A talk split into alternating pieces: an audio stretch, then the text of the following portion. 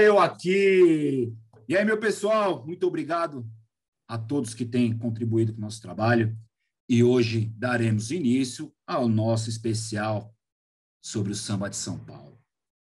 Para esse trabalho poder tomar forma, eu tomei conhecimento por um programa de podcast que eu gosto muito, recomendo a todos. E eu não poderia iniciar os trabalhos se não fosse com eles, os meus inspiradores. É um é um trabalho que eles fizeram, acho que lá do começo, no começo desse ano já, que eles vieram com a polêmica de Vinícius de Moraes e depois eles vieram, passaram, fizeram um trabalho de curadoria em cima de um disco que talvez tenha sido o último disco que vai debater um pouquinho aqui, que fala, falou diretamente sobre o samba de São Paulo, sobre seus grandes compositores, grandes intérpretes, que eu acho que daqui para frente ninguém nunca mais fez um trabalho parecido. Então, conforme já falei semana passada na apresentação, sem mais delongas, sem mais caô, para trocar ideia, Samba para a Vida, Alô Mundo, meus parceiros, Papo de Samba Podcast, Alô Guto, Alô Agatha, Alô Didinha. É. Prazerzaço. O Vaguinho, Salve. Agradecer demais aí o convite. Muito mesmo. Aqui não tem essa coisa, não. É uma mão lavar a outra. Todo o trabalho bonito que você tem feito aqui, de trazer muita gente legal, de estar tá fomentando o conteúdo do samba, é algo motivador, sempre foi para a gente também, de ter esse espelho do, da constância de conteúdo que você traz aqui e a, informação que a gente consegue compartilhar, tanto agora online, mas quanto offline, no Instagram, a gente sempre falando. Então, como eu disse, é uma mão lavar a outra em prol do, do nosso bem maior, que é o samba, né? Como eu costumo falar para os meus amigos, graças a Deus a gente fez muita amizade aí, pessoal das páginas de samba do Instagram. Mandar um beijo. Não vou falar todos, vou mandar um beijo para todo mundo, que se eu, falar, se eu esquecer de um, eles vão me cobrar. É... E para os meus amigos do Samba Cast, pessoal do Recife também, muito bom o trabalho deles. Não somos concorrentes, somos aliados. Exatamente. Uhum. Acho que essa, é essa, esse é o que motiva a constância do trabalho. Mas me fala aí, Guto, Agatha, Didinha, como que surgiu essa ideia do Papo de Samba Podcast? Pode começar. Pode ir lá para o comecinho, lá antes do Samba de São Pode Paulo. Pode ir lá para o comecinho? Porque o trabalho é bom. Aí, da gatinha, eu vou puxar essa resenha aqui. Então, lá para os primórdios mesmo. Vai lá, Gutinho. Bom, o Vaguinho, é, o Papo de Samba, na verdade, começa Hum, lá para agosto do ano passado, tem dois integrantes que não estão aqui hoje também, que tivemos problemas de trabalho, o Thales e o, e o Aaron, que também estão desde o começo aqui com a gente. E nada mais surgiu a ideia de que, pô, a gente se encontrou lá na casa do Aaron para tomar uma cerveja, nós três mesmo. Foi um momento ali que eu tinha, até o seu ponto importante, tinha meio que terminado o relacionamento. O, o Thales também tinha terminado o relacionamento. E aí, a gente discutindo, ficamos na casa dele tomando cerveja, falando. Só que foi engraçado que passou, sei lá, cinco horas, a gente não falou de outra coisa além de samba. Foi reto, cinco horas de samba, muito samba de desamor, né, para compartilhar aquele momento que a gente estava passando, aquelas coisas bonitas que o poeta ali na fossa ele é mais inspirador. E aí foi, foi, foi bem essa brincadeira de, pô, a gente trouxe tanta curiosidade um para o outro, assim, de conhecimentos que a gente tinha, cantando samba sempre ali um com o outro. A gente falou, pô, foi tão da hora essa resenha, por que, que a gente não, não grava isso aí?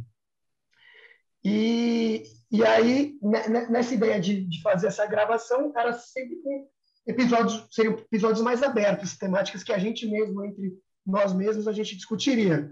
E aí, nesse tempo, a gente chamou a Gatinha, que também sempre foi uma parceira nossa, que a gente se conhece de roda de samba, muita cachaça nessa vida, e o Dida também, que é muita cachaça mesmo, também se conheceu muito de E ele e o Dido ele tem todo o conhecimento técnico, né, do, do papo de, do, da parte de técnica mesmo da produção, da captação do som.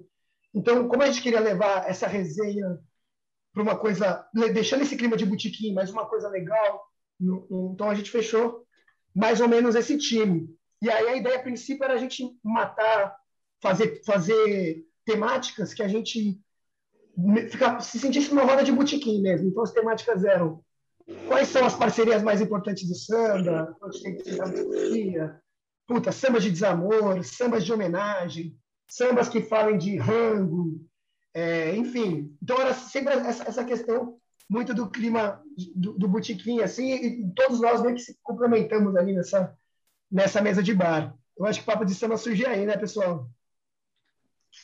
Exatamente. Fiquei feliz com o convite dos meninos, assim, a gente da gente passar o que a gente já fazia normalmente, né, que quando se encontra sempre fica conversando, tocando samba, e passar para as pessoas assim, a gente a gente sentia falta, né? Não tem muito o podcast em si mesmo, eu acho que, é, que tem pouquíssimos podcasts de samba especificamente, né?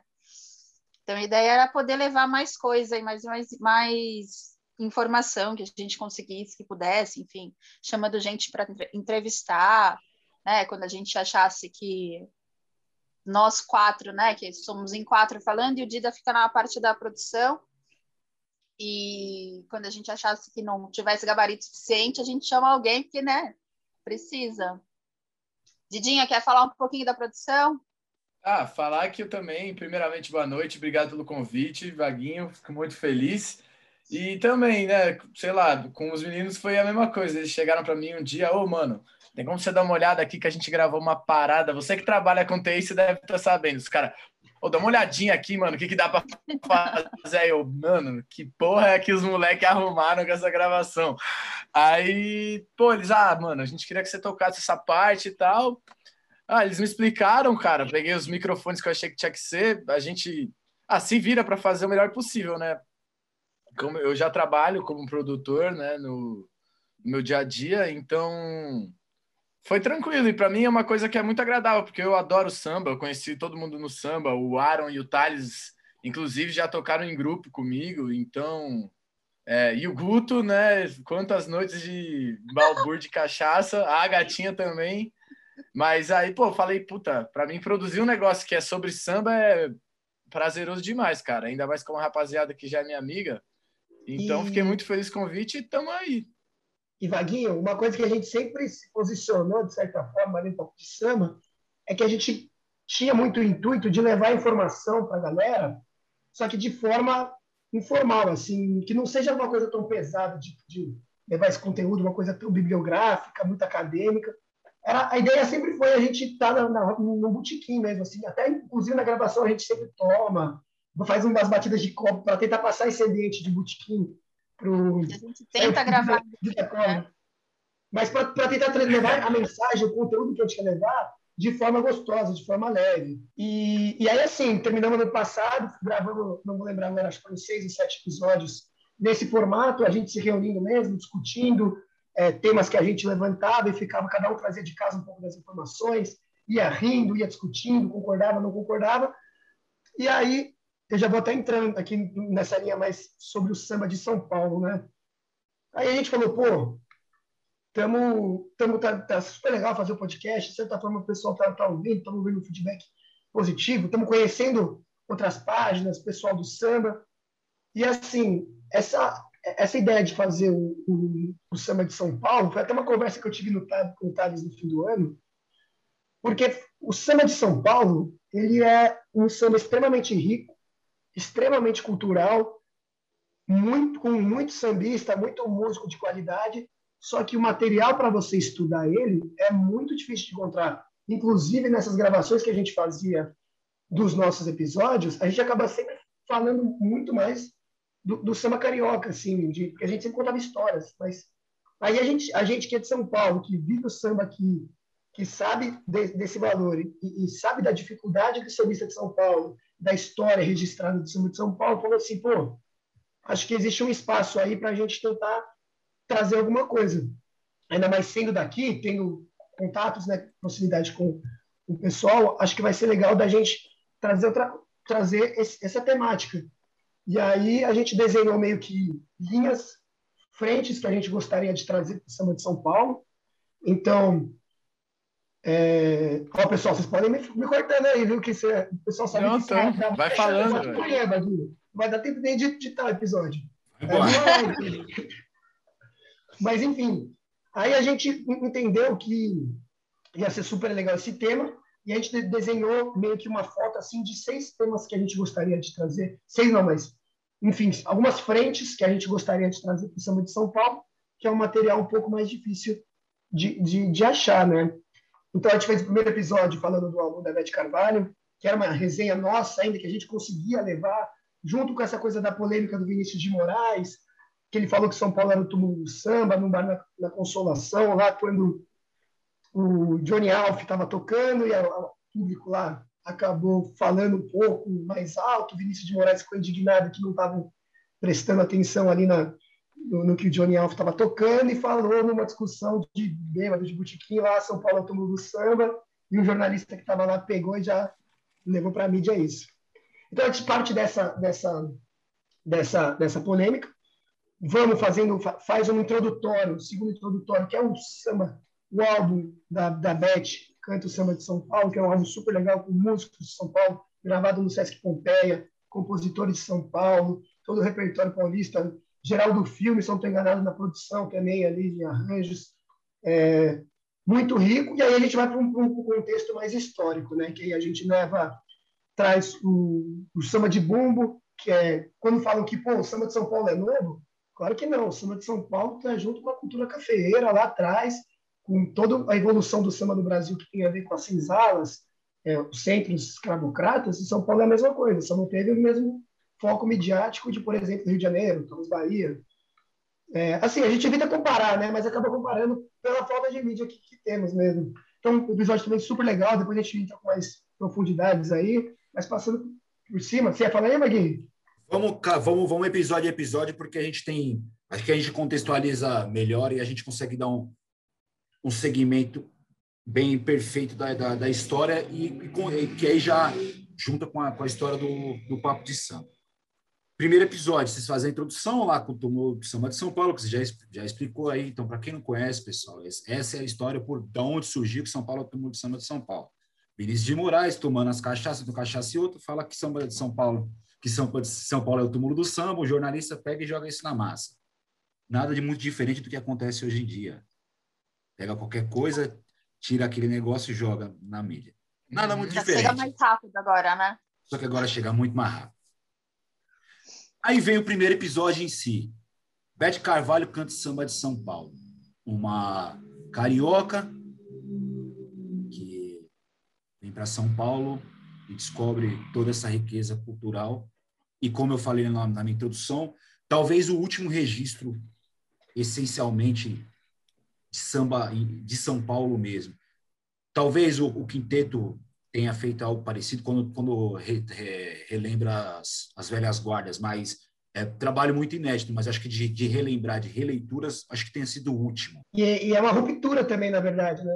Porque pô, a, a Beth ali na década de 90 vem, lança esse álbum traz esse foco, esse destaque para o samba de São Paulo, com, escolhendo a dedo todos os músicos, composições, intérpretes. É, também teve, eu concordo, acho que teve essas releituras do quinteto, até da autobiografia do samba. É, o, o, o Plínio Marcos fez, tem um álbum também que ele traz um, uma coisa mais histórica, mas assim, de ponto de vista midiático nacional, o que a Beth fez nesse álbum, de certa forma, ela deu um foco e um alcance que nenhum dos outros conseguiu, né? de, de, ruptura. E a Beth tem, sempre teve isso, né? De, de abraçar é, novos e, e, e levantar. E, e, aí, então a gente vem nesse álbum muito até uma, uma, mais uma, uma coisa mais leve, de passar música a música ali, é, trazer quem são os compositores de cada música, trazer quem são os intérpretes, é, enfim, as mensagens das músicas. Não sei se já chegou a ouvir, Vaguinho, já chegou a ouvir esse álbum? Então, você, você é tem, eu acho que é o, é o play quando eu quero ouvir, mergulhar dentro da história de samba de São Paulo, o primeiro play é ele. Não tem jeito. É. Uhum. É, que ali ela faz a releitura, acho que de, de geral do filme até o Sombrinha, gente, Sombrinha é paulista, tá? Para quem não sabe. Geral do filme tem uma tem participação, né, nesse nesse álbum também, e aí parece que a última grava, o que tem de última coisa gravada dele foi desse álbum, a participação que ele faz nesse nessa gravação do ao vivo que foi no Sesc Pompeia. É o último registro de gravação dele. Exatamente. É... E Sombrinha é paulista, isso é bom lembrar também, né, Vaguinho? Sombrinha é paulista. Pra... Mário Sérgio também era paulista. Mário Sérgio, que Deus o tenha. Dois grandes nomes do fundo de quintal. É... Não vou falar que são os dois últimos cavaquinhos do fundo de quintal, porque a gente teve Flavinho Silva, o parceiro, que esteve aqui já com a gente.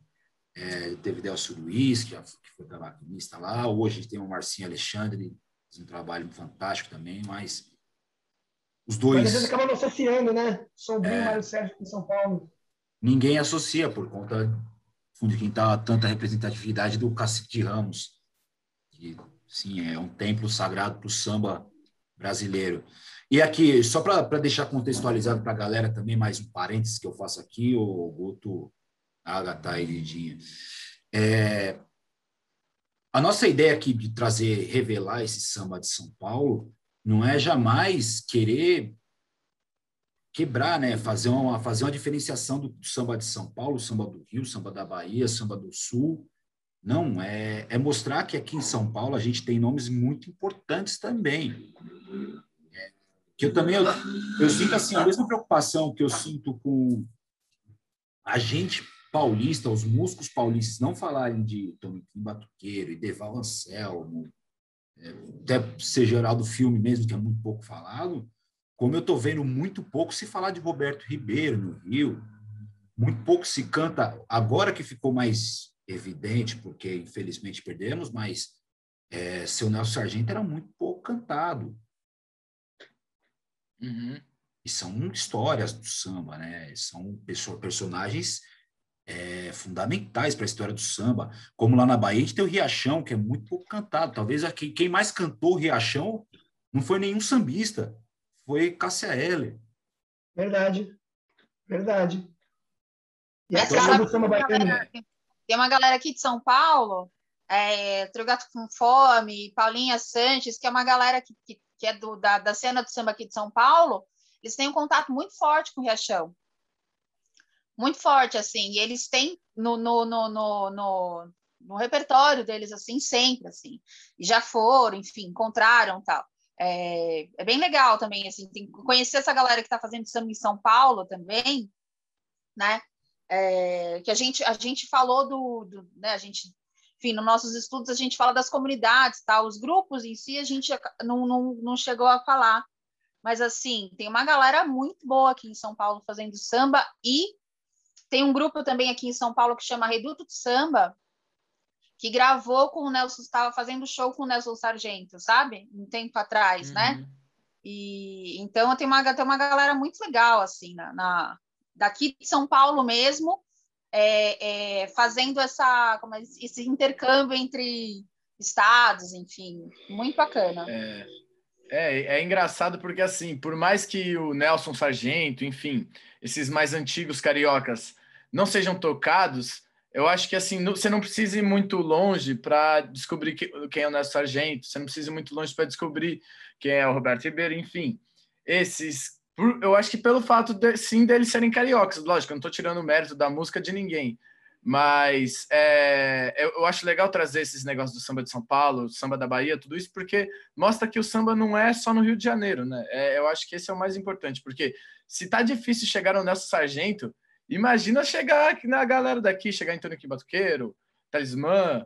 Você não, você tem que querer muito ir atrás, assim. Você tem que. Então eu acho que trazer isso tanto em podcast, tanto a Beth fazendo um álbum, enfim, tudo que a gente possa falar de samba de São Paulo, até do sul da Bahia, querendo ou não, a gente por estar aqui acaba olhando para dentro da, do nosso quintal. Mas o, o samba é muito mais do que o Rio de Janeiro, né? Eu acho que sim, a gente tem que entender qual é a, a, o lugar do Rio né, nessa história toda, também tem uma coisa que não pode ser desprezada, que é uma sacanagem que jogar fora, assim, esquecido. Falar que esse negócio que você falou, né, a gente não está procurando quem é melhor ou quem é pior.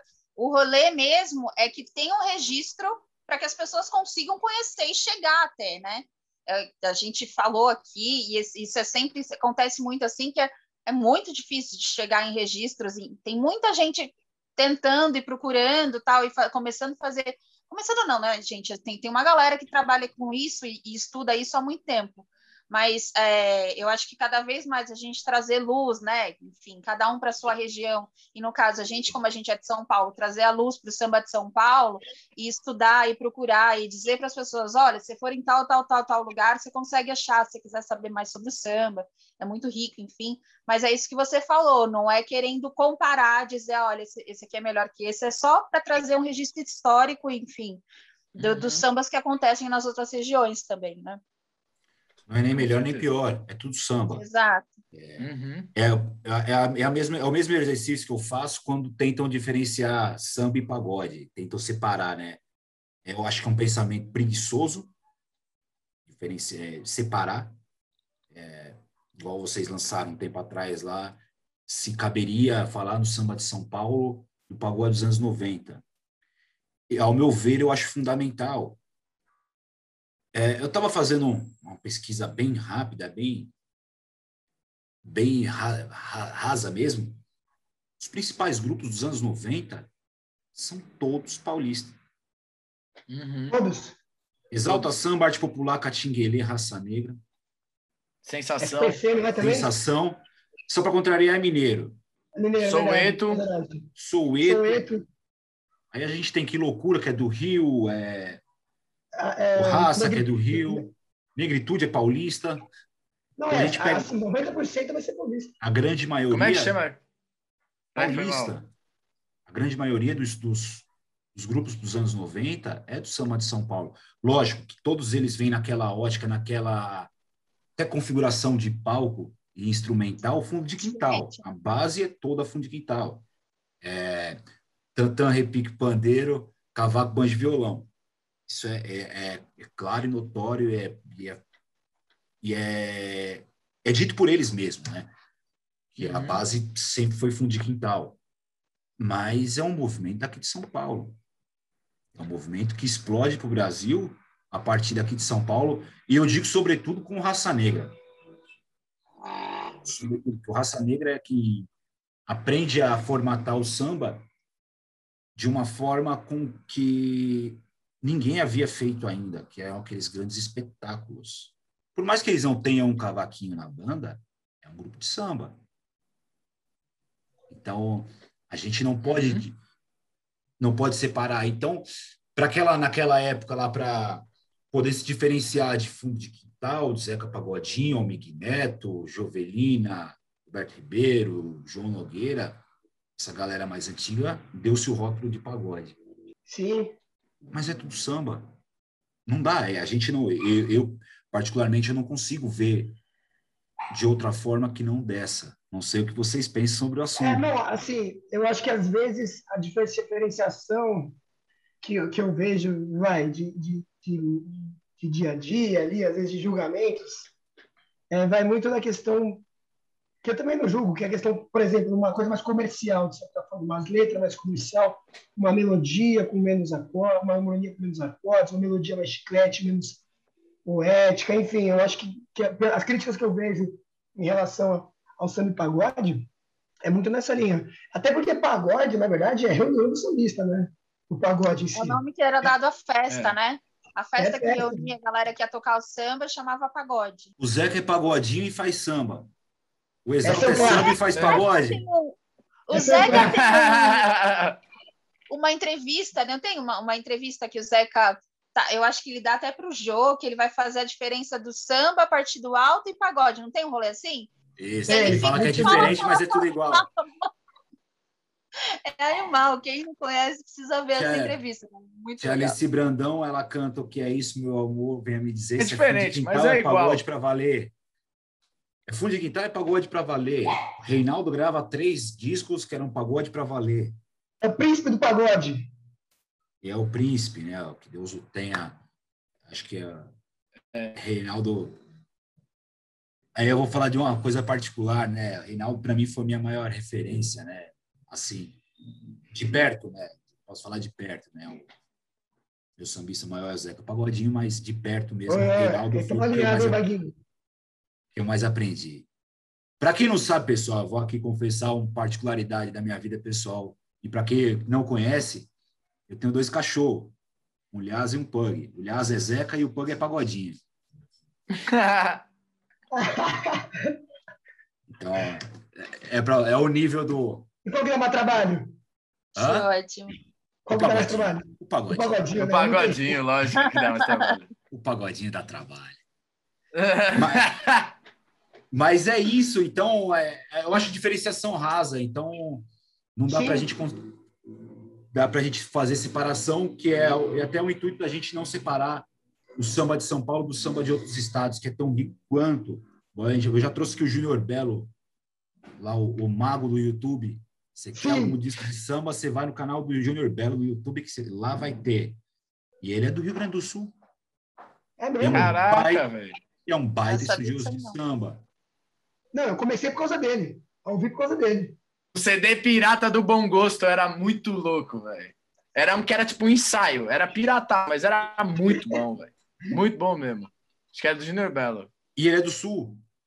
Não sabia. Ele é Rio Grande do É. Sul, Júnior Belo. E um baita estudioso de samba. Você pega as meninas do grupo Entre Elas, hoje é fenômeno essas meninas. Elas, você faz, pega uma roda de samba delas, você fala, pô, é tudo música comercial. É tudo música comercial de quem? De Zeca Pagodinho, de Reinaldo, Ah, é? de Arlindo Cruz, de Fundo de Quintal. E elas também não são nem, nem de São Paulo, nem do Rio, elas são de Santa Catarina. É mesmo. Entre elas, é Santa Catarina. Caraca.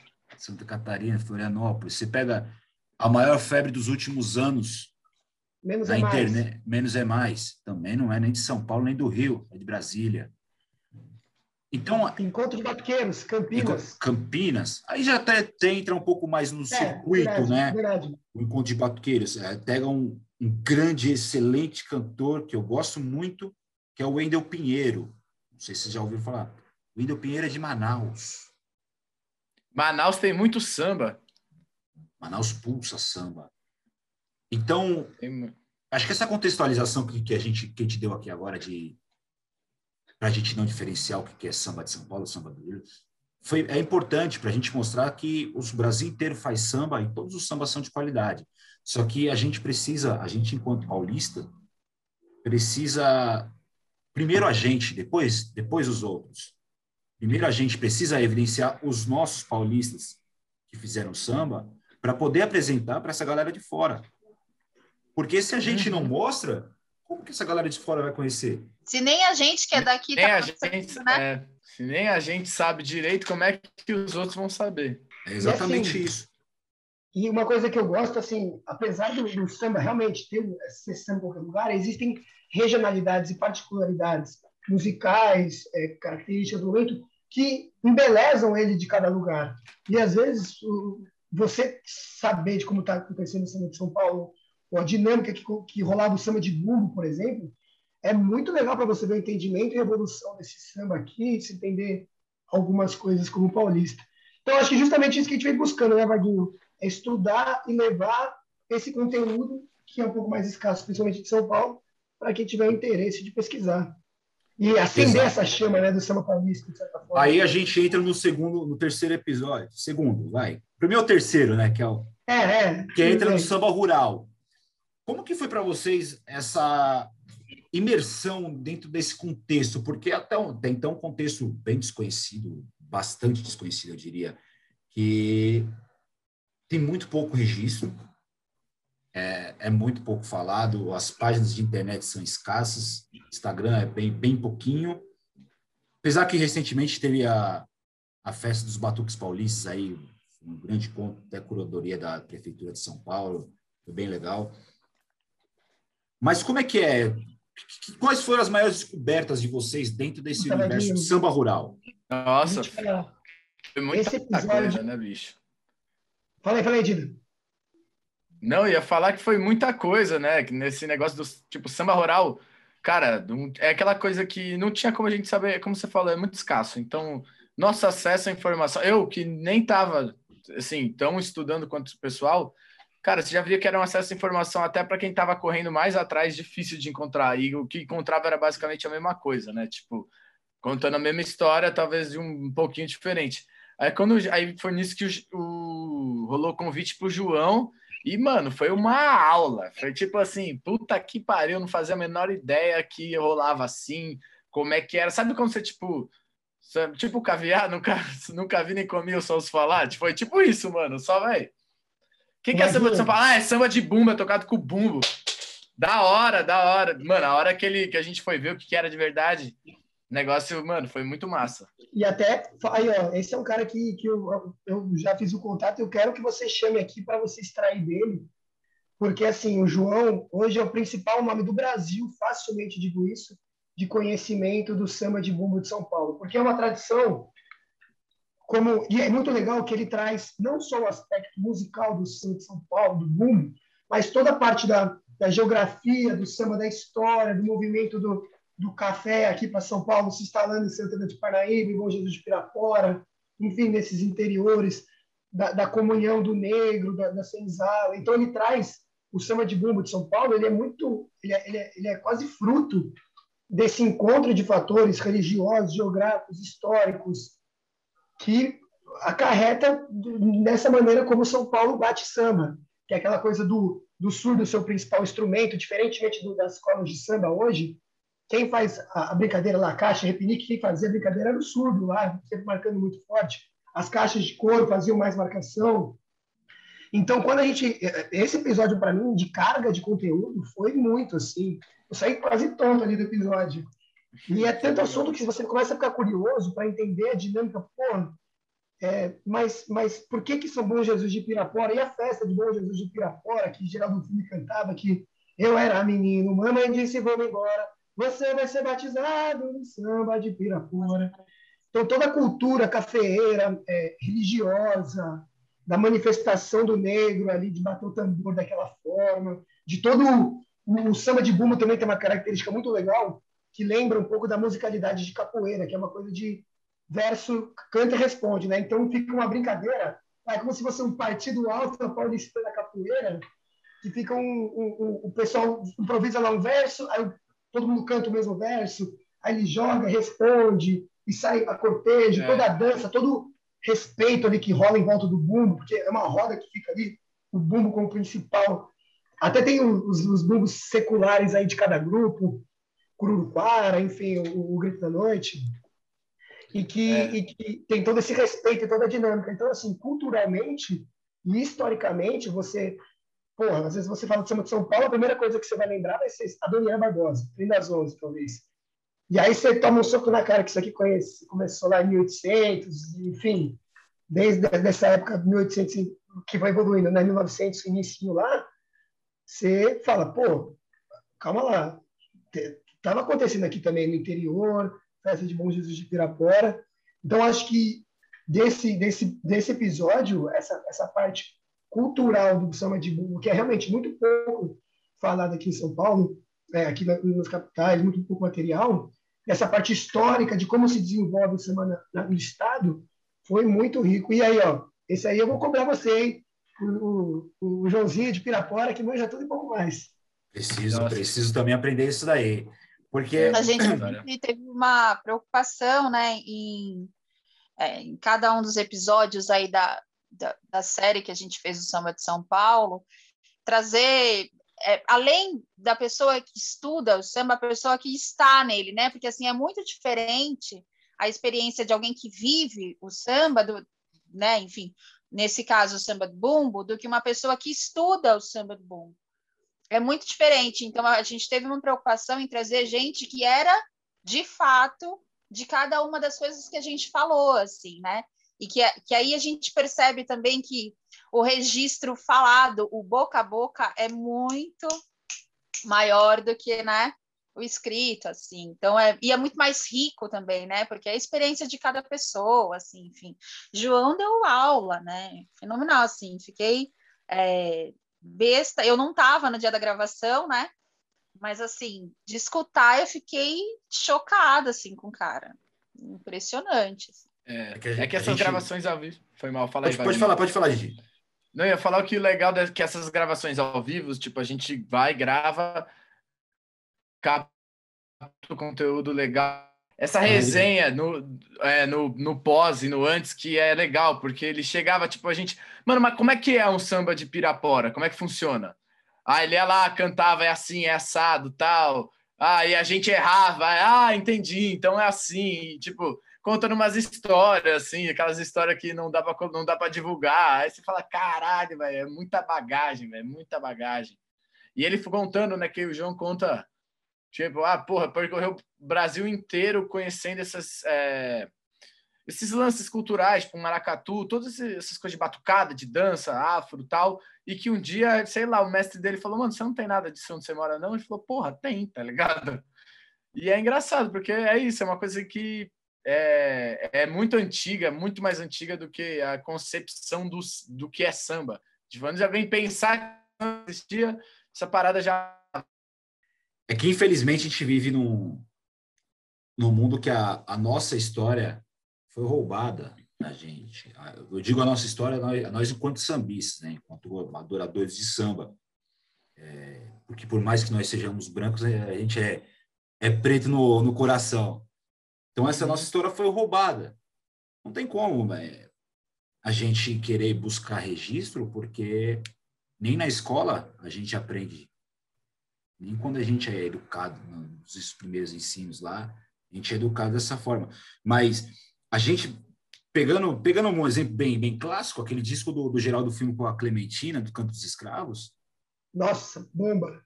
Nada mais é que o, se a gente for colocar disso aí, o, um disco de partido alto, ou um disco de repente, ou um disco de freestyle de rap. É um verso com a, com a, resposta, um verso com a resposta, um verso com a... Então a gente pode deduzir que o canto dos escravos é a origem do partido alto, é a origem do repente. Então é muito grave toda essa falta de memória, agora já abrangendo o aspecto negro, porque a gente perde registros como esses. Se, se não for o registro falado, contado de gerações para gerações, a gente se perde. Então, por isso que volta a importância do que a Agatha falou, da gente ter os registros é, gravados, Sim. escritos. Acho que talvez o meu primeiro grande contato bibliográfico foi com o professor Alessandro Dozena, que eu já tive a honra de tê-lo aqui, é, quando ele vem... Vai ter episódio, diga-se passagem vem desvendar, ele é fenômeno, que, que, que cabeça pensante, né? Ele vem desvendando, né, o processo de evolução do samba dentro da cidade de São Paulo, né? Mas é tudo muito pouco, né? Tudo muito raso.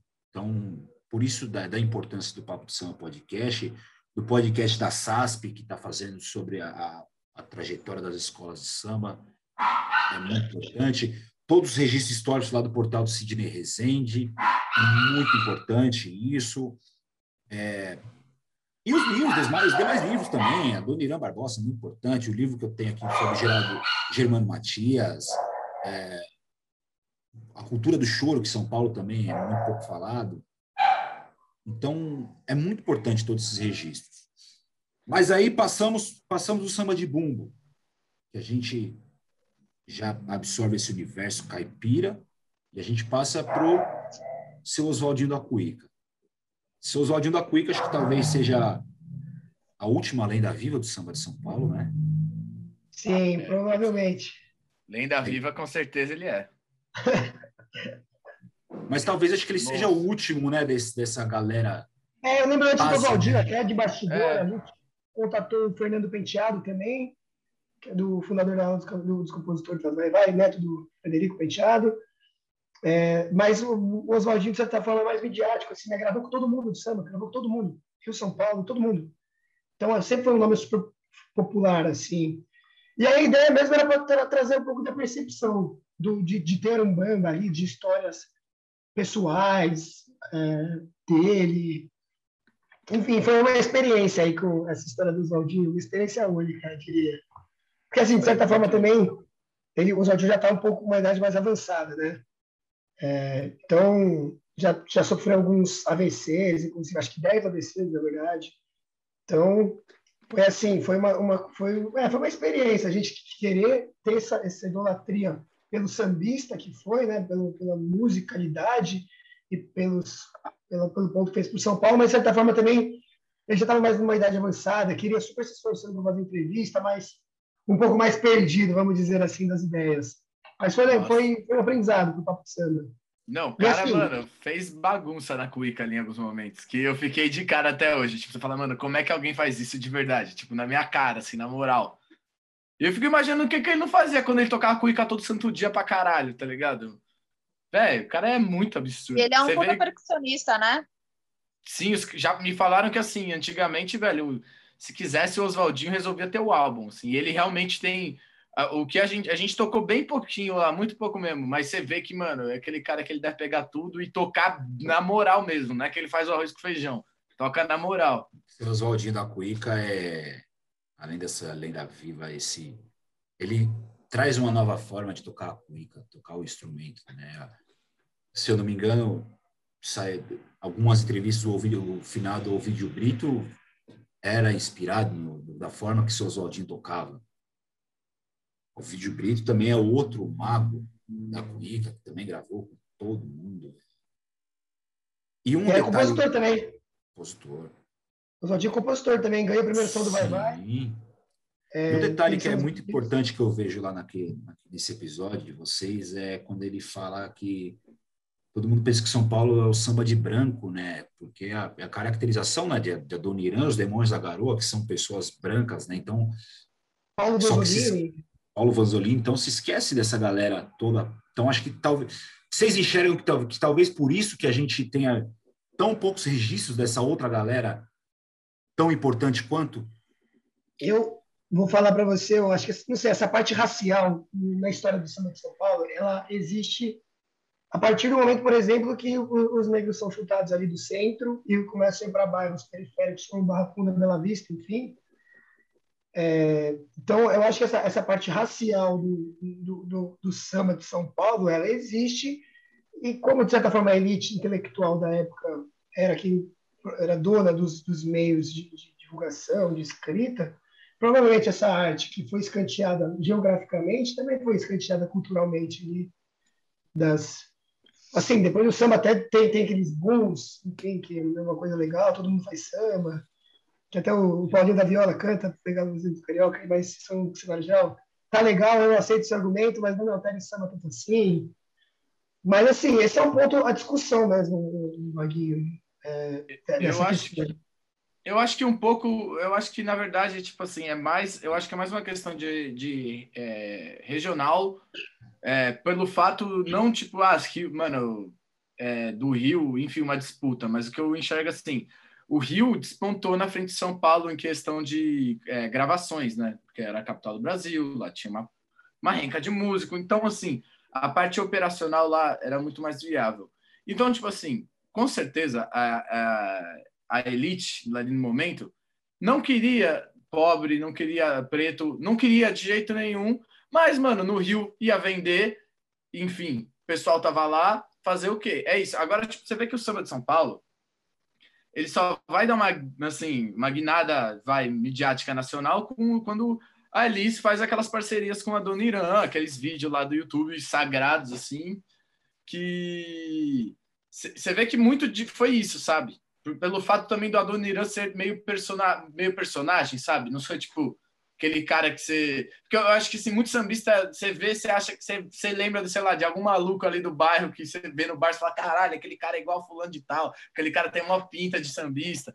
E, enfim, eu acho que é isso. No Rio é, tinha um preconceito, mas era um preconceito que, mano, o dinheiro falava mais alto. Aqui, velho, tipo, não era interessante nem pegar o branco nem o preto. A hora que apareceu a Dona Irã que era uma coisa meio caricaturesca, eles falaram, porra, então vamos em cima desse cara que ele, tipo, tem umas músicas mó nada a ver, engraçadas, tipo, é, tem a sua genialidade, né? E Nossa, mas eu enxergo né? mais, mais uma que, tipo, eu acho que essa questão racial existia desde o começo, mas a partir do momento que, que o dinheiro aparece, ninguém tá nem aí para isso.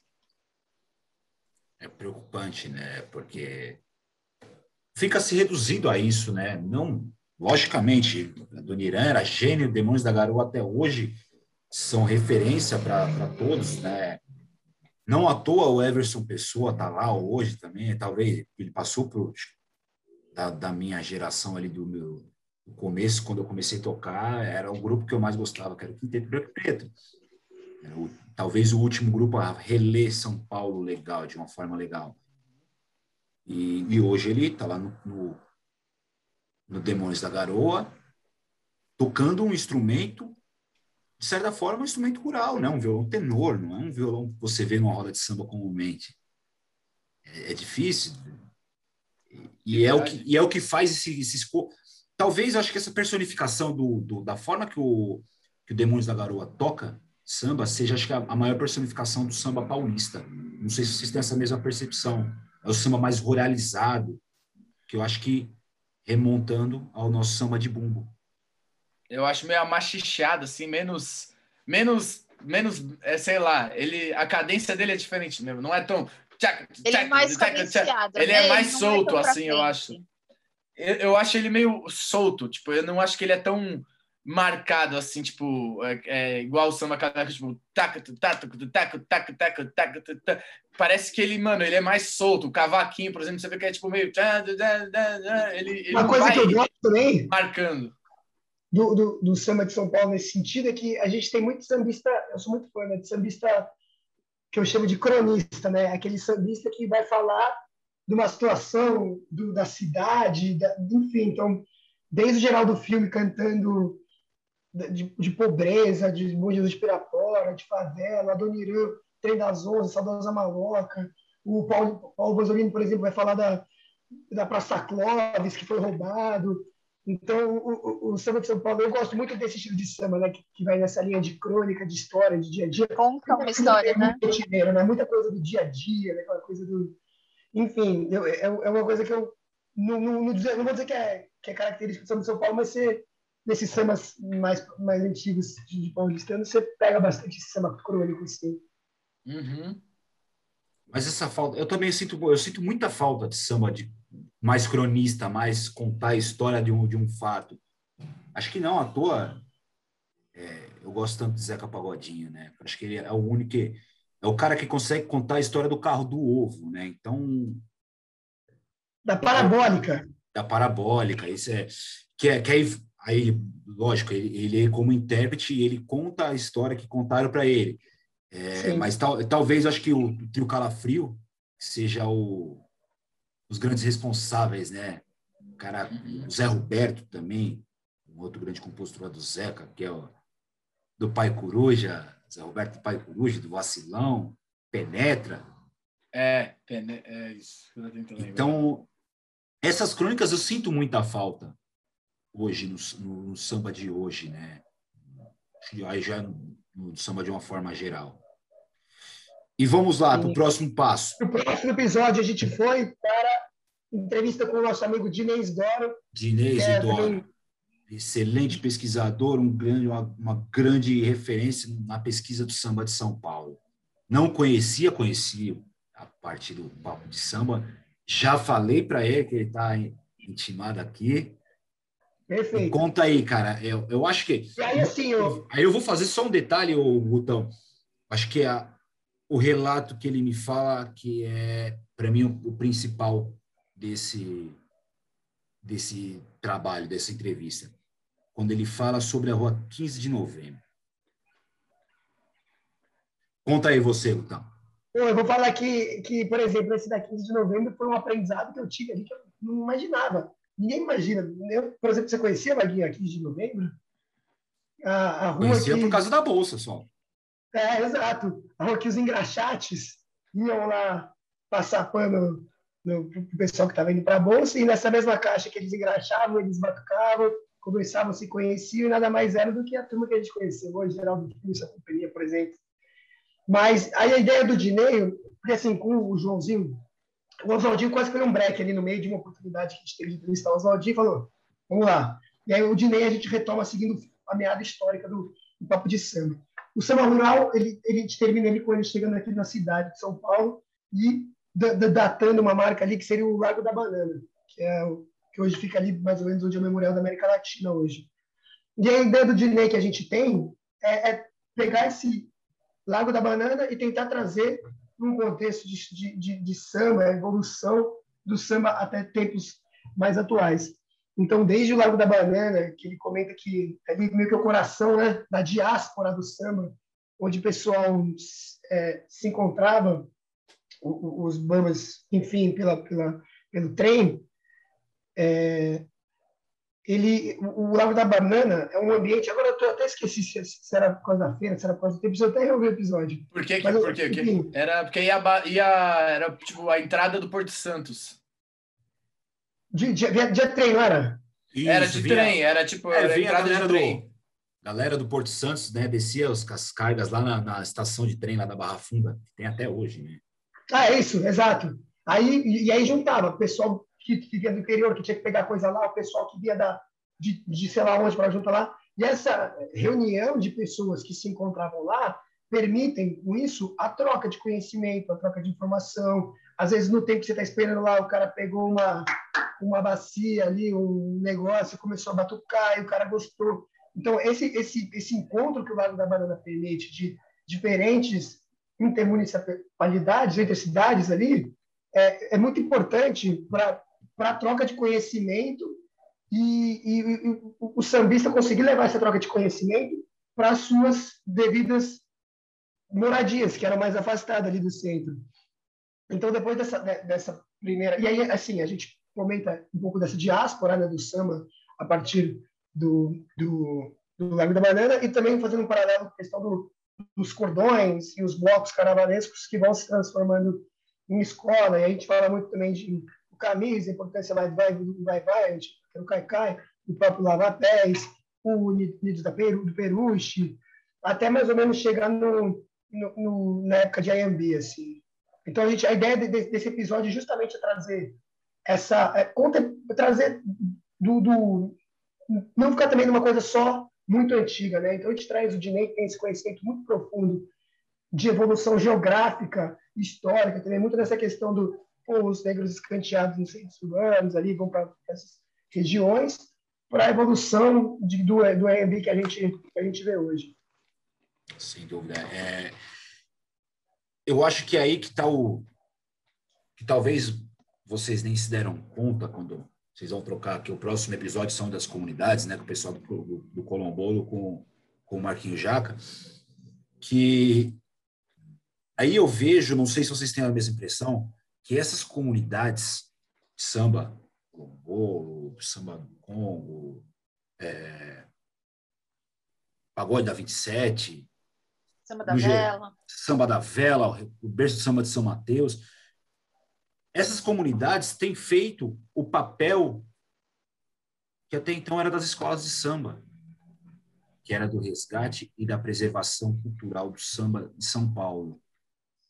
Como que vocês enxergam isso? É só pela mercantilização mesmo das escolas de samba ou, ou acontece, ou vocês enxergam algum outro é, alguma outra lacuna nessa história aí? Na verdade, é, isso vai discutido, né? Fala aí, Agatha. Isso foi um assunto até que a gente toca nesse, a gente toca até nesse, nesse exatamente nesse ponto, assim, é, nesse episódio que a gente fala das comunidades, né? E o Marquinhos Jaca, ele até fala que ele não, ele não acha que, que, que foi exatamente porque não, não se teve mais isso nas escolas, assim. É, eu, eu sou uma pessoa que eu, que eu frequento a, a, a Rosas, né, em São Paulo. E ainda se tem isso lá, antes da, das, das, das é, antes da, das, dos ensaios, existem várias rodas que acontecem ali, é, e depois dos ensaios também tem. Talvez não com, com, com, esse, com esse intuito da, da parte da composição, que é muito diferente, né? que, é, que é o que acontece no, no, nas comunidades, né? As comunidades elas estão ali para produzir samba e para é, é, cada um na sua região e no seu jeito preservar aquilo ali da história daquele lugar também, né? E aí, eu acho que uma das coisas que ele fala para gente é que é como era muito difícil, talvez, o transporte, assim, você chegar num ponto X, as pessoas elas fazem nas suas próprias regiões o samba, ao invés de se concentrar num lugar específico para compor, enfim. Mas eu não, eu não sei dizer, na verdade, se é, essas comunidades entram no lugar das, do que acontecia nas escolas, sabe? É... Não sei se é uma coisa ou outra. Eu acho que foi uma coisa que aconteceu também, mas não porque nas escolas não tinha. Ou parou de ter, sabe? Eu não digo que, que entra no lugar, porque até porque eu, eu acho que é escola de samba é um patrimônio.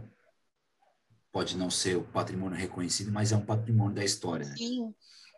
Mas é que eles assumem o papel que até então era exercido pelas escolas de samba, porque comunidades de samba também sempre existiram por aí, sem ser escolas de samba, sem ser bloco. Exato. Uhum. Mas, mas é que a partir de um, de um certo momento, a gente começa a ver todos esses movimentos mais, mais ligados à cultura fora das escolas de samba. É. Não surgem-se mais grupos de meio de ano. Os sambas de meio de ano, né, como o pessoal do Rio gosta de falar, não acontecem mais nas escolas de samba. É, vou puxar uma sardinha? Na Vila Marinda ainda tem o Quintal da Vila, que se formou um grupo, que foi tocar no Cacique de Ramos, tudo, beleza. Mas, pô, lá no. Cadê o camisa, cara? Pô, no camisa. Camisa, a gente tinha o botiquim do camisa, que toda essa galera do Rio, final de anos 80, começo dos anos 90, veio para cá. O botiquim do camisa lançou Negritude Júnior. O Botequim do Camisa lançou Sensação. O Botequim do Camisa Caraca. lançou muita gente. E, e onde que tá as escolas de samba nesse papel? Essa é a minha, minha grande questão. Eu, eu, eu vou falar, Vaguinho, eu, nessa linha eu tô, concordo muito com, com sua visão. Eu acho sim que, de certa forma, aquela questão de putz, mercantilização, talvez um termo muito forte, mas existe sim é, é, é, essa questão e até, de certa forma, a escola de samba virou algo muito político, né? Deixa, perde um pouco aquela raiz cultural de valorização, de fomento, de eventos, de... E às vezes acaba, por exemplo, a situação que muitas escolas samba tradicionais estão, muitas vezes é por conta dessa briga política, de falta de dinheiro aqui, falta de dinheiro aqui. E quando isso acaba... Diz no campeonato, né? Na, na, na, na, no desfile que você diz, né? Sim, no, tipo, no, no carnaval. escolas tradicionais estão caindo e, enfim. Sim, eu digo assim, escolas... quando, quando rola essas questões políticas, as questões financeiras de patrocínio, de certa forma é um assunto que, que dá uma escanteada nessa parte cultural, composição, reunião, mas eu também, do mesmo ponto que isso aconteceu, eu concordo com a Gatinha que existe essa coisa da capilaridade da localização do, de uma comunidade. Transporte, é, eu acho que é os dois, né? porque as, esco as escolas elas são concentradas em regiões, né? Se você for ver, existe uma concentração de onde estão as escolas. E nos outros lugares, como é que faz para acontecer o samba, né? E aí, aí, eu acho que é meio que isso também, assim, né? De, de negócio de deixar de ser só ali e começar a acontecer nos bairros, na periferia, em outros lugares, assim, em outras regiões da cidade. É, uma e coisa assim, que a gente ia falar. Oh, foi mal aí, alguém ia falar. Não, não, eu ia falar que a gente trocou essa ideia lá também de que, tipo assim, eu acho que é uma junção dessas duas coisas. Tipo, primeiro, assim, é uma pessoa que sempre morou ali próximo à escola, acontece alguma coisa, uma especulação imobiliária, fica caro o aluguel, precisa ir, ir longe. Aí, beleza. Aí, tipo, você vê é, que o tempo, conforme de um tempo foi passando, é, a, a, posição do sambista na escola foi, foi caindo, assim, né, de prestígio, né? Não que, tipo, ele começou a ser desmerecido, mas não era igual antes, que o compositor era uma pessoa respeitada pra caralho, tipo, que as pessoas da escola tinham um respeito, assim. Hoje, é, as coisas mudaram. Você vê que muita, muita coisa nem é composta pela galera lá da escola, assim. Nem é da comunidade, Eu, né? É, e, por exemplo, uma coisa que me chamou atenção agora nessa última entrevista que a gente, que a gente fez né, já dando um spoiler, mas a gente estava conversando com o, com o Chico Alves e ele falou, ele falou, porra, cara, eu sou compositor da Vila Isabel, eu chego lá, mano, ninguém tá cagando para quem eu sou, ninguém tá nem aí, quer saber quem é a quem é a rainha da bateria do momento, quer saber isso. Então, tipo assim, eu acho que essas pessoas sendo jogadas para longe, mas é, esse tipo, esse vai, essa perda de prestígio conforme o tempo foi passando, é o que afasta o sambista de, ele, dele falar, mano, não vou mais até lá. Vou fazer meu negócio aqui, porque para que, que eu vou até lá longe para ninguém nem querer saber quem eu sou, sendo de, que depois de tudo que eu fiz, coisa e tal. Então a pessoa acaba armando seu reduto cultural ali onde ela mora, mano. Uma junção, eu acho que das duas coisas. Concordo, Dida. Eu acho que vai muito nisso aí também do prestígio do que está acontecendo. O cara não se vê na, no valor de, de também se deslocar até lá, enfim. É. É uma questão complicada, fala aí, Vaguinho. É, é, é bem complexo esse assunto, porque talvez se não fosse por conta das escolas de samba e a gente gostar tanto de samba, a gente gostar tanto disso, dessa história, né? A gente nem estaria falando de escola de samba aqui. Se a gente não soubesse da importância que elas têm, talvez seja um, fosse um assunto que passaria batido, né? Então, é prova de que a gente precisa também. Eu acho que também a gente, com, enquanto público, também tem que começar a prestar atenção em quem construiu a história daquela determinada escola de samba. Por exemplo, eu falo que pela minha Vila Maria, eu acho que 90% do pessoal que frequenta a escola não sabe nem quem foi Xangô da Vila Maria. Ninguém procura é, saber. São outros. Então, a gente, lógico que o, o meu mundo de consumo que a gente vive é, é um fator, de, ainda mais é a agora bolha, né?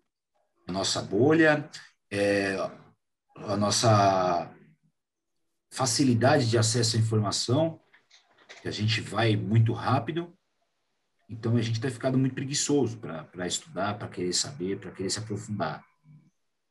E vale de reflexão para a gente o, o, porquê, onde que foi que foi que foi criada essa lacuna nas escolas de samba em relação ao, ao samba de uma forma cultural da história. Então, eu acho que e aí que vem o papel que eu acho o papel fundamental das comunidades. Colombolo, vou falar para vocês, não conhecia, nunca nem tinha ouvido falar. Foi através de vocês que eu conheci Colombolo, fiquei sabendo que o, aquela discografia que não se acha mais. Eles têm, eles têm um trabalho muito animal de samba de, São Paulo com, uma, com a discografia, assim. Então, é interessante procurar. Exato. A gente tem quatro disquinhos no, nas plataformas de áudio e, e só. Não acha mais e, lugar nenhum. E. Não, falei, falei, falei, Vaguinho. Não, eu ia falar que, que realmente eu gostei muito desse episódio porque a comunidade de samba ela é uma coisa tipicamente paulistana. Essa questão de você se reunir na sua região com o seu escopo, que pode ser composição, pode ser resgate a, aos sambas perdidos. Cada, cada é, comunidade, a sua maneira, o seu posicionamento, o seu projeto social. Isso é uma coisa muito tipicamente do samba de São Paulo, essa reunião em diferentes escopos. E eu concordo plenamente com você. Acho que a gente, eu particularmente, conhecia muito pouco de outras comunidades que eu fui e fico até um convite para todos nós aí, a gente fazer uma tour de comunidades no samba de São Paulo para realmente entender, porque às vezes tem coisa não fica lá. É, tem que passar a pandemia, claro. Hum. Um ponto, Retinho. Mas é, é, essa, essa questão do resgate, do, do trabalho que, a comunidade, que as comunidades vêm fazendo hoje, é extremamente rica para a gente ter acesso à informação, às sambas, a conhecimento, às histórias, a curiosidades e bastidores, até da, das próprias regiões, ali, enfim, que a gente nunca teria acesso. Então, eu, eu vejo as comunidades hoje com um papel importantíssimo no, nesse desenvolvimento e, e, resistência do samba de São Paulo. Sem dúvida, papel fundamental e, e, nobre. Então, grande salve a todas as comunidades de samba de São Paulo, até aquelas comunidades que fazem pouco sambas durante o ano. É, tem uma que é específica que eu acho que tem feito um trabalho fantástico, sobretudo com os mais jovens, que é o pessoal do samba do Rosa a gente já teve, acho que um ou dois samba para a vida, um ou duas festas que coincidiu ser na mesma data. Muita gente falou para mim, Vaguinho, eu não vou, vou te mandar o alimento, vou te mandar a doação, mas eu vou para o samba do Rosa, que não é todo mês que tem. E é, e é meio, e é meio, é, é, e é no boca a boca, né? Ele não é divulgado tipo, tem tudo quanto é lugar de divulgação. Existe uma galera que divulga o samba para algumas pessoas e está sempre entupido de gente. E é uma galera muito nova, né? Esse é, é, é um, um, papel importante, um resgate importante dessa cultura de samba. É, valorizo muito o pessoal de Samba do Rosa. Não fui, não conheço. Não conheço ninguém, não tenho por que ficar fazendo eu propaganda. Aqui, até para conhecer, que eu também não conhecia, não. Mas é. vale, mas vale muito a pena a gente procurar entender o que, é que é da Zona Norte, né, também se eu não me engano, no Parque da Água Branca, frente lá do Palmeiras. Eu não sei onde é que, eu não sei exatamente onde é, mas eu sei que é da, da Zona Norte. Então, vale muito a pena. Mais uma comunidade que a gente é, conhecer, que fica aqui o convite pessoal aí, conhecer o Samba do Rosa quando tiver, porque é mais um, mais um movimento, mais um, como Magno Souza costuma falar sobre o Quintal dos Pretos, é mais um quilombo formado em São e, Paulo. E, e o, se eu estou enganado, o Magno Souza, que ele, ele, também é fundador do Samba da Vela, não é? Magno Souza, um dos fundadores, Magno Souza, Maurício de Oliveira, Aquera, Aquera Chapinha, Chapinha da Vela. É. Magno Souza, que a gente já teve a honra de ter aqui também. Nossa, demais. É um grande- Esse eu vou ter- É um grande pensador, cara. É, sobretudo, é um pensador, não é só um cara que faz samba, que escreve samba, é um cara que consegue transitar nas mais diversas gerações, né? Que é um cara, cara que fala sobre Ismael Silva, que canta Velha Guarda da do Camisa e grava com Salgadinho, e grava com Maria Rita, grava com Emicida. Não, esse é genial. Então, é, é um papel importante. E só para a gente finalizar essa, essa parte aqui, ô, ô Gutão, a gente já está começando a entrar nos nossos momentos finais aqui. Uh, Eu vejo um outro segmento que, para mim, é totalmente ligado com o samba, e principalmente aqui na cidade de São Paulo, que é o rap.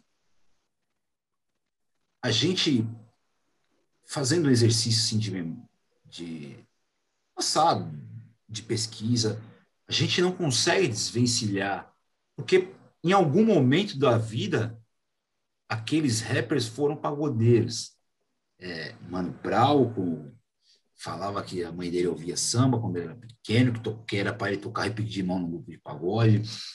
O Rap Hood, Rap que para muitos é o criador do, do rap com samba. Se a gente pegar lá para trás, o que dizem que ser o primeiro rap, para mim, na verdade, é um samba, que é o Deixe Soprado do Jair Rodrigues, que também é paulista. É Como que exato. você- Como que Exato. vocês enxergam essa relação em São Paulo do rap com o samba? eu acho que é. Ah, eu posso até falar, porque é, eu acho que assim, uma coisa que eu acho que o samba e o rap, o rap né, é nacional, mas ele teve uma, uma, um nascimento aqui em São Paulo, né? Eu ouso dizer. Né, que aqui é que- nem a gente fala que, que, samba é no Rio, cara. Para mim, rap é São Paulo. Tem tudo a ver com essa selva de pedra, ainda mais naqueles anos 80 e 90. E o que eu vejo é que assim, o rap de São Paulo, é, diferentemente de, é, dos raps gringos, nessa mesma época, já era uma coisa muito mais politizada, já era uma coisa com um viés além de tipo putaria, bebida e drogas, né? Que se eu via até referências tipo Tupac, Big, os caras que são da os gringos, eles as músicas são foda, os caras são foda, mas mano, se você for ler o que eles estão falando, tipo, não, desculpa, pra mim, não chegar aos pés do, mano, do Racionais, tá ligado? Boa parte das letras, o que os caras estão, a mensagem que tá sendo passada. E eu acredito que o samba também é assim, sempre tem uma mensagem, sempre tem um viés social no samba, nem que seja para tipo, acolher ali alguém, enfim, é, eu enxergo que é, é essa coisa é da, da música para o povo, sabe? Além, a- muito além do entretenimento, indo para conscientização também. Eu enxergo eles dois juntos. Fora as características, né, que são tipo o verso. Eu fico pensando assim, a galera acha que, que o rapper invertou a- o, o verso, né, mano? Sabe de nada, porque os caras já faziam isso desde 1900 e não sei quanto. Desde mais velho que andar para frente. Aí. Então, para mim, assim, eles têm uma conexão muito grande nesse viés social e também nesse lance do, da, da brincadeira, que você vê que é parecida a brincadeira com as palavras. Eu, eu vi até o docu- documentário do, do, do o amarelo lá do Emicida, chegou a ver, Vaguinho? Que ele traça os paralelos. Não só vi como é necessário que todo sambista veja. Sobretudo ali é um documentário de samba, não de rap. Não, é, é, é muito. Fala, fala sobre demais. do samba. Qual que é esse negócio? O amarelo do Emicida. Do Emicida. Vou ver. Tem que ver. Tem que ver. Massa demais. E, e é, é muito engraçado, porque essa história realmente cruza, né? A partir do alto, do improviso, com o rap, com aquela coisa de, não ter voz, uma sociedade que, de certa forma, era mais invisível. É, é, da mesma forma que o samba era marginalizado, o rap também é, né? Então é uhum. é meio que bebe da mesma fonte, tem a mesma é, é, bagagem cultural, bagagem social, né? É, demográfica também, né? As regiões onde as coisas acontecem, né? Então tem muita coisa ligada, muita coisa ligada e, e, e assim, é, eu conheço, é, né? Eu conheço alguns rappers assim que tem trabalho com samba junto, né? Então até tem um irmão de um amigo meu que é do, da cena do rap de São Paulo, o Crespo. Eu não sei se vocês conhecem, mas o Crespo, ele, os pais, né, que é o pai do, do Rafa e do Crespo, eles são do Rosas, são da, da velha guarda do Rosas, então o Crespo, tipo, cresceu no Rosas e faz rap, assim, né? E aí você vê a batida, assim, e você vê a, o, o, samba junto, sabe? Porque é isso, é cultural, é, é beber da fonte, e a, a, a Ai, não é, ai, meu Deus, esqueci a palavra que, que eu ia usar agora. A inspiração, né? Fonte de inspiração, assim, é, tanto do rap quanto do samba, parece que sempre vem do mesmo lugar, assim, eu acho muito... Tá tudo muito interligado, né? Muito interligado. E, e assim, é verdade, o Vaguinho comentou que todos os sambistas são pagodeiros, todos os rappers são pagodeiros, sambista é engraçado. Eu lembrei até, tudo bem que ele tem esse viés mais, mais pro rap, assim, não sei caracterizar, mas o Criolo, por exemplo, que, que acendeu recentemente, ele é do Pagode da 27, lá do Grajaú. 27. Então, é, é, engraçado isso mesmo, uma reflexão que, que, que, que acho que vai super fazer, Vaguinho. E essa é a emissão sua, hein? Quero ver aqui também. E o Criolo, ele grava um samba, né? O Nó da, Nó da Orelha. Esse samba é muito legal.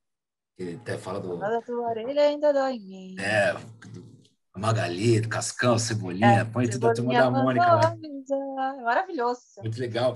E o Rael, ele regrava o Iá com uma perfeição. Ele é do. Ele é, da, ele, ele é Tristeza Pé no Chão, né? É. Que é, é a mesma melodia de Tristeza Pelo Chão, ele só mudou a letra ficar, que é o que a Clara canta. Exato. E o, o Rael, ele regrava o Iá numa perfeição vocal que é absurdo. O Rael, Rael, mesmo sendo rapper, é um canto. Mesmo sendo rapper, eu, desculpa, perdão, pessoal, não vou diminuir o rap. É, o Rael, ele tem uma, uma, uma vocalidade, a, o canto dele é uma coisa que é absurda. Uhum.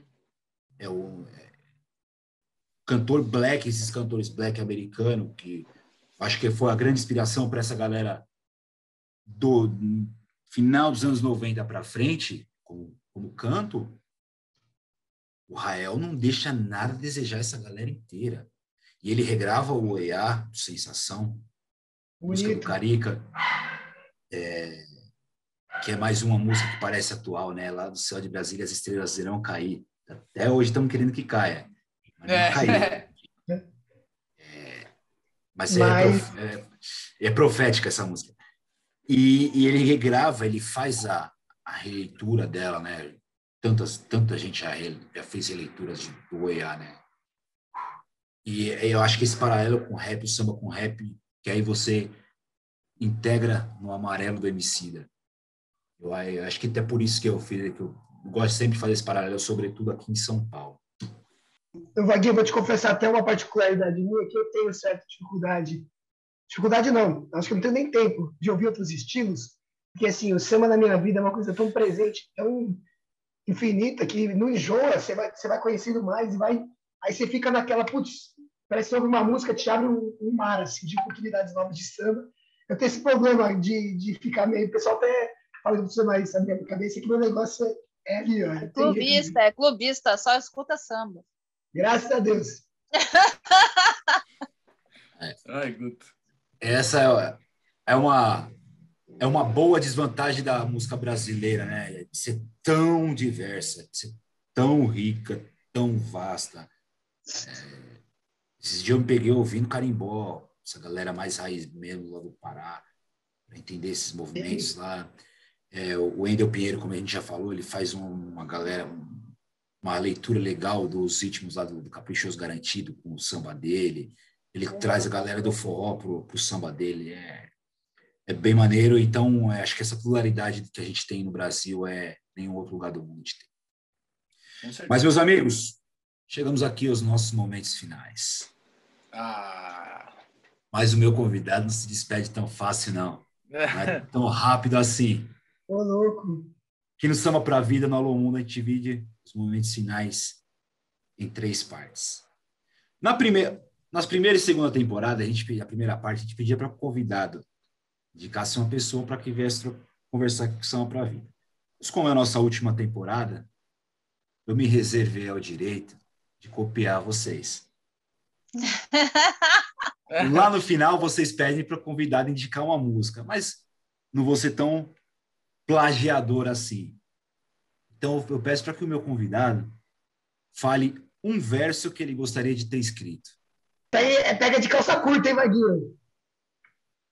Mas deixa eu pensar aqui, então, eu vou, já que a gente falou tanto do samba de São Paulo, e é o foco aqui da nossa discussão, vai, não, vai, não, não, não vai ser um verso, vai ser uma estrofezinha de um samba que a Alessi gravou, que ela é uma resposta, esse samba, justamente ao, a pergunta do Vinícius de Moraes, que ela que fala São Paulo túmulo do samba, que ela fala assim, poeta falou que São, que São Paulo acabou com o samba, que não tinha gente bamba, eu não entendi o porquê.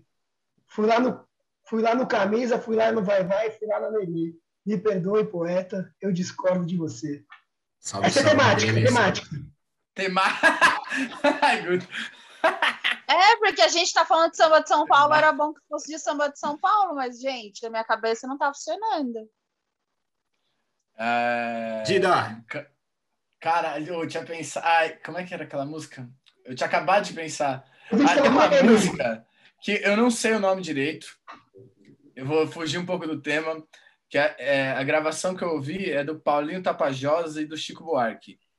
Se eu não me engano, chama. Eu acho que é Coração Poeta. Sinceramente, eu não sei o nome. Que eu tenho num CD aí, eu só sei que é a faixa 7. É... sabe a faixa, não sabe é... o nome. E aí, cara, é, a primeira parte eu gosto muito, que é. Que eu, eu vou, vou ter que também fazer um versinho, que é tipo. Deus me deu um coração poeta e a alma inquieta de um cantor para que eu vigiasse a madrugada, acordasse o sol e o beija-flor. Cantar me faz viver bem mais, soltar a voz que nem um passarinho que ninguém prenderá jamais. Eu adoro essa, essa parte. Bonito. Lindo, lindo samba. Por fim, a Ágata. Minha missão, quando eu canto, estou sentindo a luz de um santo, aos, estou ajoelhando, ajoelhando aos pés de Deus. Gente, Amém. parece uma, um, um, parece que a gente entra em transe, né? Quando, no rolê de samba, assim, eu não sei vocês, mas enfim. Exato. Tem muita coisa para mim que eu meio que entro em transe. Eu acho mais ou menos parecido o Fé em Deus do Flavinho Silva também parece uma oração, né? E até recentemente aqui fizemos uma live, eu, Daniel Vinil Samba, Luiz Miguel da página Pagode 90, e a gente viu um relato de um pessoa que estava vendo pelo celular que estava internada e pediu para a gente cantar essa música lá. E quando a gente, de vez em quando a gente faz essas livezinhas aí, é tudo desafinado uhum. com acorde errado, mas é para tirar onda. É, e o rapaz pediu para cantar essa música. E essa música é. Ele fala que essa música tem o poder de, de acalmar o coração dele. E acho que é, minha missão tem esse mesmo papel. Mas vamos lá, emoções à parte. Essa resenha é emociona. é. Vamos para o nosso segundo momento. Papo de samba. Qual o recado que vocês dariam para o mundo? E? Pro mundo, pro mundo. Galera, a gente só precisa de amor e de samba, não precisa de mais nada. Mais nada. É, olha, puxando para o samba, uma coisa que eu aprendi na música em si, mas o samba eu acho que muito fica muito mais evidente, é que para a gente ser respeitado, a gente primeiro tem que aprender a respeitar. Para a gente ser ouvido, a gente precisa, precisa primeiro aprender a ouvir. Então, busquem tentar se ouvir mais, antes de falar, que eu acho que se todo mundo fizesse exercício, o respeito vai ser cada vez mais normal na nossa vida e as coisas vão fluir muito bem sempre. Bom, eu vou puxar para o Sama também. Se eu pudesse dar um recado para o mundo, seria para se entregar para o samba, mas não no sentido só do gênero musical, mas sim da mensagem, da poesia que o samba tem por trás, que é uma mensagem de empatia, uma mensagem de tolerância, você conseguir enxergar com os olhos de uma pessoa que está completamente fora da sua realidade, é, é de resistência, de mãos dadas, de união, de amizade, de alegria que a gente tem que deixar essa vida mais leve para conseguir suportar o nosso dia a dia. Então, ouçam sambas, mas transcendendo melodia, letra e harmonia e caindo de cabeça na espiritualidade que ele traz. Por fim, meu pessoal, os meus agradecimentos. É... Uma antes aqui, eu, eu peço a palavra neste momento para a gente inverter a função de entrevistado e entrevistador. Sei que já tomamos aí. Oh, vamos lá! que coisa aí. Vaguinho, quem faz esse quadro no final é o Thales, mas na ausência dele aqui, quem vai fazer sou eu. É, é coisa que é bate-pronto, não pode pensar. Vamos lá. São, são, são quatro perguntas rápidas aqui. Uma escola de coração. Vila Maria. Um instrumento. Violão. Um samba. A amizade. O que é o samba para você? Um estilo de vida. Bonito. Valeu? Ficou bonito. Valeu demais. Agora eu vou para o meu momento final. É, quando eu tomei conhecimento Papo de Samba Podcast, eu estava ali vasculhando Spotify atrás de algum podcast para estudar samba. Eu para ir para casa da minha mãe, não tenho carro, tá, pessoal? Então, para ir para casa da minha mãe, eu vou de ônibus. Eu queria ouvir alguma coisa, eu queria estudar alguma coisa. E eu caí no programa de vocês. Primeiro, fui ouvindo, ouvindo, ouvindo. E eu caí nos sambas de São Paulo, que era a minha, minha grande preocupação. Que eu não via material de estudo. Então, quando eu caio no programa de vocês, eu, eu vejo material de conhecimento profundo, de estudo, o processo de curadoria que poucos fazem e que simplesmente me inspiraram para poder fazer algo semelhante aqui no Sal para a Vida. É, a gente tem um trabalho fantástico lá do pessoal do Samba Cast, lá meus amigos Daniel e Wagner Sarmento. Eles abrangem também, fazem trabalho de pesquisa deles, eles têm o trabalho de entrevistas também. Ganhei mais um aliado, que é o Samba Cash.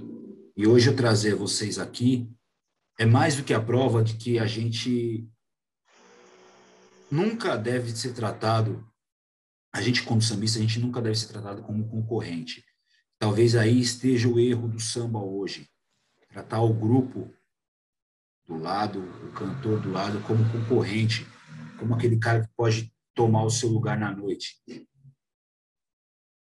E vocês hoje são meus aliados. Vocês são uma base de estudo muito sólida, que sempre que eu tiver alguma dúvida, eu vou voltar aos podcasts para consultar. Então, para mim, é uma, é uma honra, um privilégio muito grande ter vocês aqui. Batendo esse papo descontraído, a gente deu risada, a gente falou sério, a gente falou de questões importantes, mas, sobretudo, pela valorização de uma cultura que transcende o gênero musical, como você bem falou, Guto. É, então, acho que esse papel do, do papo de samba é muito maior do que vocês poderiam imaginar lá atrás, quando vocês tiveram o primeiro ideal de fazer um, podcast para falar de samba. Então, eu peço, não parem, continuem. Assim como eu, deve ter centenas, dezenas, milhares de pessoas que também são fãs e acompanham o trabalho de vocês. Então, muito obrigado vocês estarem aqui. Pô, que Nossa. isso, Vaguinho. assim, é assim você derruba o caboclo. Mas nossa, gente. Ô, Vaguinho. Pô, valeu, velho. Eu que agradeço o convite pra caralho. É, pra gente. É, é, é engraçado, assim, a gente, a gente entender que a gente estourou a bolha, assim, né? Um, uma das nossas preocupações é, quando a gente começou a fazer, é, a gente queria que chegasse nas pessoas. E a preocupação era, será que vai ficar só no nossa, na nossa galera? Tipo, as pessoas que a gente conhece, as pessoas que a gente convive. E, assim, seu contato e de algumas outras pessoas que, assim, estourou, assim, a gente não sabia da, né? Nossa, mas espera, você conhece alguém que conhece a gente? Não. Eu escutei, eu achei. Então, para a gente, isso, assim, já fez valer muito o trabalho que a gente faz, sabe? De, de saber que, tipo, tá chegando nas pessoas que têm interesse em conhecer que já conhecem e que têm interesse de saber mais sobre o samba, assim. Pô, muito obrigada pelas palavras, a gente... Vaguinho, é... Fica lisonjeado. Fico muito Aqui, feliz também. Do, do Papo de Samba, eu que agradeço, na verdade, o convite de você, porque é um cara que vem fazendo um trabalho aí há muito tempo, muito constante, muito legal, muito verdadeiro, com muito conteúdo e que a gente sempre teve muito dessa troca. Peço desculpas pela demora de ter falado dessa entrevista, mas, como você disse, ao mesmo tempo que você pode pegar uma informação no podcast nosso, a gente com certeza vai estar olhando para você, todo o trabalho que você vem desenvolvendo, para ouvir uma informação aqui. E é justamente essa, essa nossa luta no fim, é valorizar esse bem maior que a gente tanto gosta e vive, que é o samba. Então, na verdade, o agradecimento é todo nosso pela oportunidade de estar com você, e pode ter certeza, qualquer coisa que precisar, pode contar com a gente, comigo, com a Agatha, com o Diro, com o Thales, com o Aaron, que não estou aqui hoje. E que vamos junto nessa aí de, de mãos dadas que a gente chega lá. Junto sempre. A união faz a força. Com a força a gente consegue o que quer. Isso é um samba do fundo de quintal. Você tá demais, hein? É. Pessoal, isso aí foi a galera do Papo de Samba Podcast. Eu vou deixar aqui o link do programa deles no Spotify, vou deixar o link do, do canal deles no YouTube, vou deixar Instagram. Sigam, compartilhem, curtam o trabalho deles, assim como Samba para a Vida, para quem já conhece, para quem não conhece, vamos semear essa ideia. Samba para a Vida, Alô Mundo. E o Papo de Samba Podcast é um material, é o único, é o mesmo assunto, com visões diferentes, mas tratando da mesma ideia, que é o samba e enaltecer o samba. Beleza, pessoal? Espero que vocês tenham gostado desse programa. Vamos para o próximo. Quarta-feira tem mais samba de São Paulo, mas não deixe acompanhar as terças e quintas, as entrevistas. Beleza? Pessoal, até a próxima. Alô, mundo, olha eu aqui. Alô, mundo.